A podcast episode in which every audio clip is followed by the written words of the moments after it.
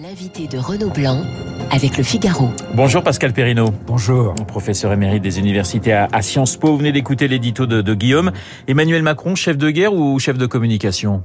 Les deux. Les deux. Les deux. Les deux, mon général. Les deux, bien sûr. Il y a tout de même des contraintes de calendrier. Il est président de l'Union européenne euh, jusqu'à fin juin. Fin juin, c'est demain. Euh, il n'était, il n'avait jamais fait le voyage de Kiev. Enfin, il le fait, j'allais dire, parce que c'est un des leaders euh, euh, européens qui a mis le plus de temps euh, à y aller. Donc enfin, il le fait et il fallait le faire. D'autre part, il était aussi, il devait se coordonner avec l'agenda de Draghi, dirigeants, voilà, de Draghi et du, et, et, du chancelier allemand et, du, et, du roumain également qui était là.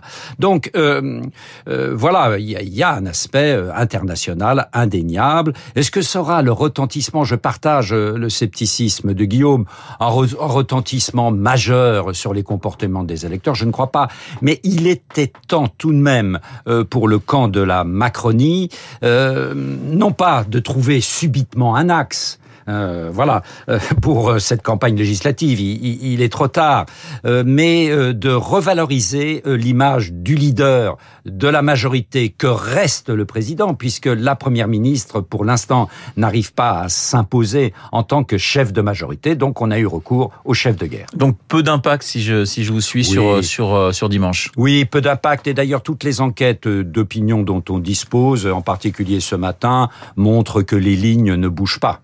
Oui, effectivement, sondage euh, Opinionway pour Radio Classique, on voit toujours cette majorité pour euh, euh les macronistes entre 275 et 305 sièges, et puis euh, la NUP qui serait entre 105 et, 200 sièges.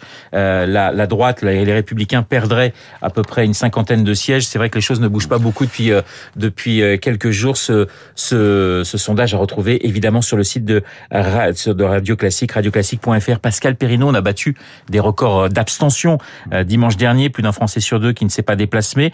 Vous imaginez un, sursaut démocratique dans deux jours?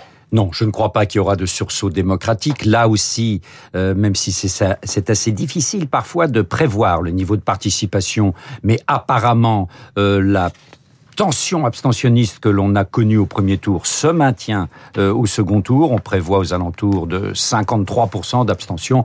Donc pas de mouvement de mobilisation euh, majeur. Pourquoi? Parce qu'au fond, il n'y a pas de désir dans toutes ces euh, élections, que ce soit d'ailleurs l'élection présidentielle ou l'élection législative, à force de convoquer les Français aux urnes en jouant beaucoup sur le rejet euh, du camp d'en face, eh bien, on fatigue euh, les Français. Le rejet, justement, on parle d'un rejet euh, anti, enfin d'un sentiment anti-Macron, il est presque aussi fort que le sentiment anti-Mélenchon aujourd'hui. Oui, oui. Il y a deux rejets finalement face à face. Alors en effet, bon, le, le, rejet tout de même de cette euh, union de la gauche qui se fait sous influence de la gauche radicale euh, l'emporte. Hein. Quand on regarde là aussi les enquêtes d'opinion, les Français désirent, mais à une courte majorité, davantage une majorité euh, pour euh, le président de la République et les forces qu'il soutiennent que pour le camp d'en face. Mais le rapport de force, vous avez raison est un rapport de force euh, assez serré. Pascal Perrino, Jean-Luc Mélenchon ne sera pas député. Hein. Est-ce qu'il a pour vous perdu son pari puisque il n'y aura pas de Palais Bourbon, il n'y aura pas non plus de Matignon, très franchement. Non, non, il y aura pas, non, non, il y aura pas de Palais Bourbon, ça c'est lui qui l'a choisi. Euh, il y aura pas de Matignon, c'est les électeurs euh, qui le qui le choisiront. Euh, donc, euh, il a réussi que la moitié de son pari, parce qu'au fond, derrière le pari, il y avait un pari caché, c'est d'être l'homme autour duquel la gauche française se reconstruirait pour la première fois de son histoire à partir de son aile radicale, à savoir la France insoumise, qui est tout de même une force qui jusqu'à maintenant d'ailleurs n'avait jamais appartenu à l'union de la gauche. Hein. On est on, on est en train d'accoucher d'une gauche tout à fait particulière en France, hein, qui est une gauche sous influence euh, de l'extrême gauche, de la gauche radicale, disons. Hein. Euh, ça c'est tout à fait nouveau et en cela, oui, il a réussi son pari parce que quand on regarde les très nombreux candidats euh, de la NUP au second tour, ben on s'aperçoit qu'il y a un poids écrasant par rapport aux autres voilà des insoumis. Oui. Et qui seront justement, puisqu'il ne sera pas dans, ce, dans cette assemblée, qui seront pour vous les, prochaines figures de, la gauche au Palais Bourbon? Alors on va voir apparaître certainement, euh, j'allais dire, euh, euh, la seconde garde de, de Jean-Luc Mélenchon. il faudra suivre attentivement les, j'allais dire, les performances communicationnelles à l'Assemblée nationale de Quatennens, en particulier d'Adrien Quatennens. Est-ce que Alexis Corbière aussi, qui est le second fidèle Euh, pourra prendre un peu plus de, de, surface politique, Manuel Bompard. Il y a là certainement toute une nouvelle génération euh, d'insoumis qui va semer une atmosphère tout à fait particulière à l'Assemblée nationale. Ça ne sera pas l'opposition polie du LR et de l'UDI. la Macronie va découvrir en effet ce que ce que c'est que la turbulence politique. Mais on retrouvera finalement ce qu'on a connu dans, dans, dans, le passé. Je pense au, à la Chambre des députés dans, en 80, en 86 et à, à d'autres à d'autres moments. Mm. C'est-à-dire qu'effectivement, il y a des chocs, il y a de la tension, mais mais voilà, ça, ça a été ça la vie politique française pendant des années. J'allais presque parler d'une parenthèse finalement ces cinq dernières années en Bien ce qui concerne ce qui s'est passé au Palais Bourbon. Mais même dans les années 80, en effet, vous avez raison. Euh, il y avait d'un côté, comme disait Jacques Lang, les forces de l'ombre et de l'autre côté les forces de la lumière. Bon, c'était mal parti. Inutile de savoir pour Jack Lang était les forces de l'ombre, celles de la lumière. Voilà. Euh, là, euh, on va avoir tout de même des gens dont la culture parlementaire est faible. Les socialistes des années 70-80, ils avaient tout de même une culture parlementaire. Là, la culture parlementaire des insoumis est faible.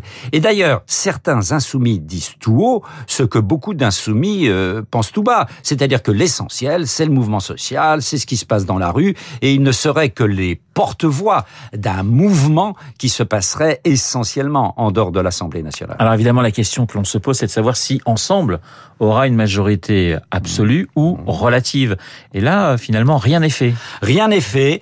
Euh, certains hauts de fourchette euh, disent que c'est possible, une majorité absolue euh, euh courte, hein, 290, 295, euh, c'est possible, mais le poids moyen de ces fourchettes est plutôt euh, autour euh, de 270 euh, députés, c'est-à-dire tout de même vous voyez, à 19. oui, oui, 19, 20, presque 20, pardonnez-moi. Voilà, 19, 20 députés, c'est beaucoup parce que aller chercher 8 à 9 députés qui vous manquent, ça relève du possible.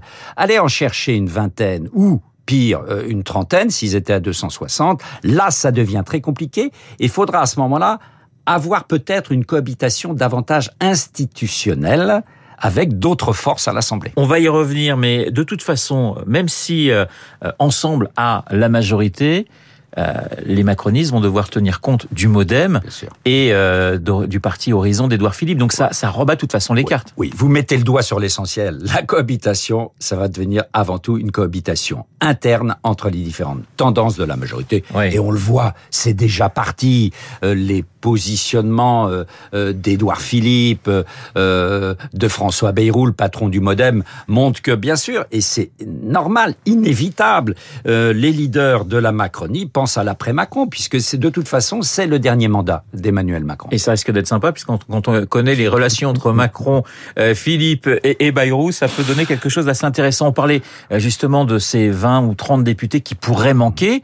Ça signifie que les républicains, qui vont perdre à peu près 50% de leurs députés, eh bien, pourraient avoir un rôle clé. Oui, ils pourraient avoir un rôle clé, et on voit que le débat d'ailleurs est lancé à l'intérieur des Républicains, quand vous écoutez euh, euh Monsieur Copé d'un côté, euh, Monsieur Ciotti de l'autre, prenons les positions les plus contrastées, vous apercevez qu'ils ne sont pas du tout d'accord euh, sur le rôle que pourraient jouer les Républicains. Certains sont sur une ligne de d'opposition radicale. Certains disent quand les projets au fond sont proches de nos préoccupations, pourquoi ne pas apporter une pierre à l'édifice? D'ailleurs, ce que LR a pu faire lors du premier quinquennat, les députés républicains, à plusieurs reprises, avaient voté des projets euh, qui étaient soutenus euh, par la majorité macronienne. Mais vous ne croyez pas à une alliance, euh, j'allais dire, s'il manquait beaucoup de députés du côté de, de, de la majorité présidentielle avec la droite Rien n'est impossible en, politique. en matière politique. Euh, donc, mais enfin, c'est pas le scénario le plus probable puisque même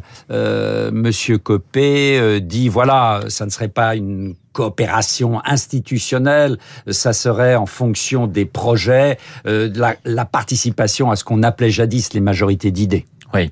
On parle peu finalement du Rassemblement national. Or, quand on regarde les chiffres, ce sont c'est le seul grand parti qui a progressé en cinq ans, 1 million 200 000 voix pas de campagne ou peu de campagne du côté de, Marine Le Pen, finalement, c'est assez efficace? C'est assez efficace et ça prend en compte ce qui est en train de devenir le Rassemblement national. Le Rassemblement national, ça a été une force de protestation nationale jusqu'à maintenant.